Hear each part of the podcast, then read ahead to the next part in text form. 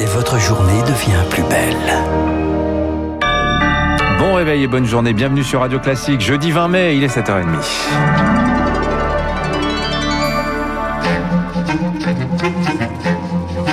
7h30, 9h, la matinale de Radio Classique avec Guillaume Durand.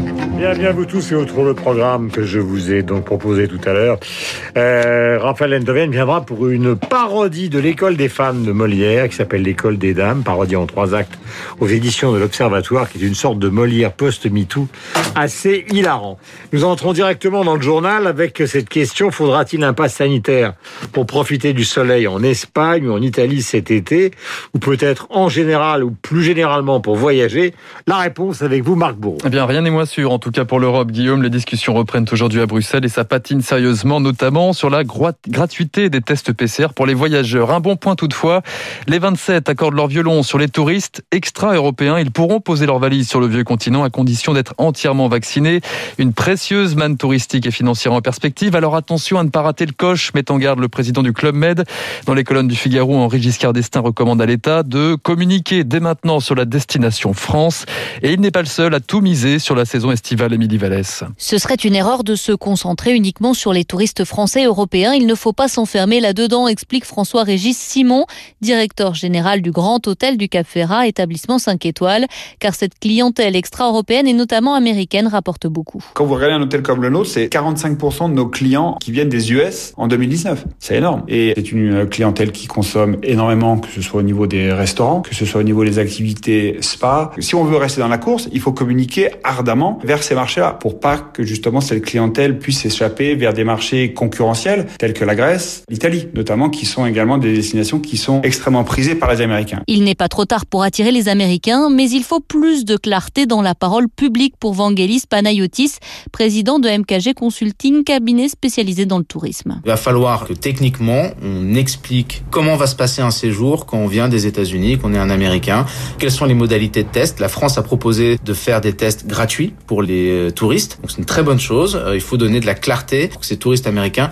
soient rassurés. Il sera évidemment impossible d'attirer autant d'Américains qu'en 2019. Cette année-là, ils avaient été 4 millions et demi à visiter l'Hexagone. Et s'agissant des pays extra-européens justement concernés par la mesure, la Commission donnera sa liste dans les jours qui viennent. Une certitude en revanche, les, les voyageurs venus d'Inde marquent reste pour l'heure persona non grata. 4529 décès, 260 000 contaminations en 24 heures. Le pays reste terrassé par l'épidémie au point de devenir le deuxième le plus touché au monde derrière les États-Unis. Victorien Villaume. Après avoir touché principalement les grandes villes, c'est dans la campagne de l'Inde que le Covid se propage à grande vitesse.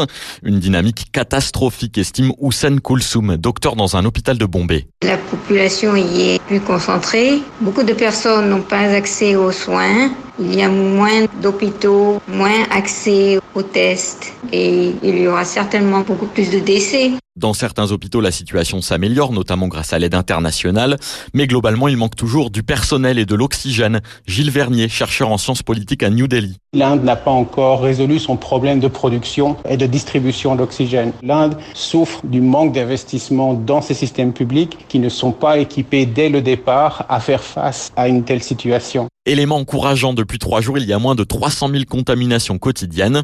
Alors la courbe se stabilise, mais le plateau reste très haut. Quand l'on voit le niveau atteint par le pic, ça signifie que le nombre de cas cumulés qui vont continuer à être enregistrés en Inde va rester extrêmement important et durera au moins jusqu'à la fin de l'été, n'ici pas au début de l'automne. La crise peut d'autant plus durer en Inde que par manque de doses, la campagne de vaccination est toujours très peu avancée. 3% seulement de la population a reçu ces deux injections. Vive inquiétude également en Malaisie, plus de 6000 nouveaux cas recensés hier. Enfin, la Guyane, elle reste toujours menacée par le variant brésilien. L'épidémie flambe après les restaurants et les bars. Les établissements scolaires baissent le rideau à partir d'aujourd'hui pour une semaine. Un report des élections régionales est désormais évoqué. La suite du journal, vous êtes sur l'antenne de Radio Classique, il est 7h35 et c'est Marc Beau. En métropole, Guillaume, à contrario, l'horizon continue de se dégager. Le nombre de patients en réanimation est passé sous la barre des 4000 malades, 3862 précisément hier soir. Lueur d'espoir pour euh, Olivier Véran. Le ministre de la Santé espère tourner la page du virus en novembre ou décembre prochain, à condition que de nouveaux variants n'émergent pas. Et en attendant l'automne, un air de liberté retrouvé hier, des vitrines de magasins qui se rallument, la Joconde qui retrouve ses visiteurs et des terrasses bondées. Les clubs amateurs également se déconfinent. Emmanuel Macron a présenté hier son passe sport, une aide de 50 euros pour relancer l'inscription des enfants de familles modestes. La justice sur le banc des accusés lors de la manifestation des forces de l'ordre hier à Paris. Une nuée de brassards orange devant l'Assemblée nationale deux semaines après le meurtre d'Éric Masson. 10 000 à 35 000 manifestants ont réclamé la fin de l'impunité contre les agresseurs de forces de l'ordre. Le problème de la police, c'est la justice, ont même scandé certains participants qui ont hué Éric Dupont-Moretti. N'opposons pas la justice et la police, leur a répondu au même moment le garde des Sceaux au Palais Bourbon. L'ancienne présidente du syndicat de la magistrature, Evelyne Sirmarin, ne dit pas mieux. Elle parle d'une atteinte grave à la séparation des pouvoirs au micro de Rémi Vallès. Les peines qui sont prononcées en matière d'agression de policiers, elles sont de plus en plus importantes. Euh, on est à 30 000 condamnations par an, ça a doublé hein, en 10 ans. Les textes sont euh, tout à fait suffisants. Quand on agresse par exemple un policier, même si le policier n'est pas blessé, on risque 3 ans d'emprisonnement quand même. On ne peut pas aller au-delà. Il faudrait peut-être un moratoire sur les questions de loi en matière de sécurité, remettre tout à plat et faire des études d'impact, voir euh, exactement comment fonctionne la police et la justice. Et par ailleurs, le gouvernement a déposé hier un amendement amendement portant à 30 ans la peine de sûreté pour les personnes euh, condamnées à perpétuité euh, pour un crime commis contre un membre des forces de l'ordre. Nicolas Sarkozy, l'ancien président, de retour devant le tribunal. Reprise du procès Big Malion, 14 prévenus à la barre. L'ancien chef de l'État est soupçonné d'avoir négligé à l'époque les alertes sur un dépassement des comptes de sa campagne en 2012. Il encourt un an de prison, peine qui pourrait s'ajouter aux trois ans d'emprisonnement dont un ferme dans une autre affaire, celle des écoutes. C'était en février. Nicolas Sarkozy avait fait appel.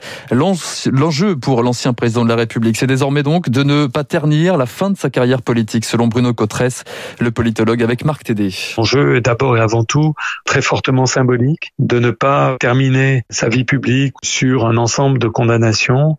Lui qui a, depuis de nombreuses années maintenant, maille à partir avec la justice et pour le moment est arrivé euh, plutôt à soit obtenir euh, des absences de poursuite, des non-lieux, soit à pouvoir différer par le biais de tous les recours l'échéance de ces procès. Une condamnation ou une série de condamnation n'est pas très souhaitable si on veut finir sa vie politique avec une image et un message très positif vis-à-vis des Français. L'épineux dossier de la dépendance des personnes âgées de retour à Matignon. Aujourd'hui, le gouvernement souhaiterait développer la prise en charge à domicile pour diminuer le nombre de personnes âgées en EHPAD.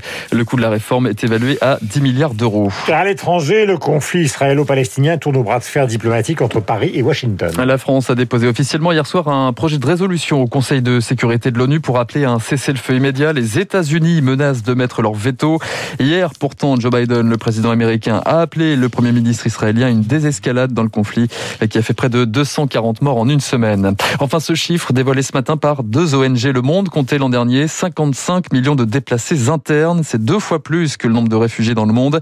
Un record. À chaque seconde, une personne a tenté de fuir au sein de son propre pays en raison euh, de conflits et de changements climatiques.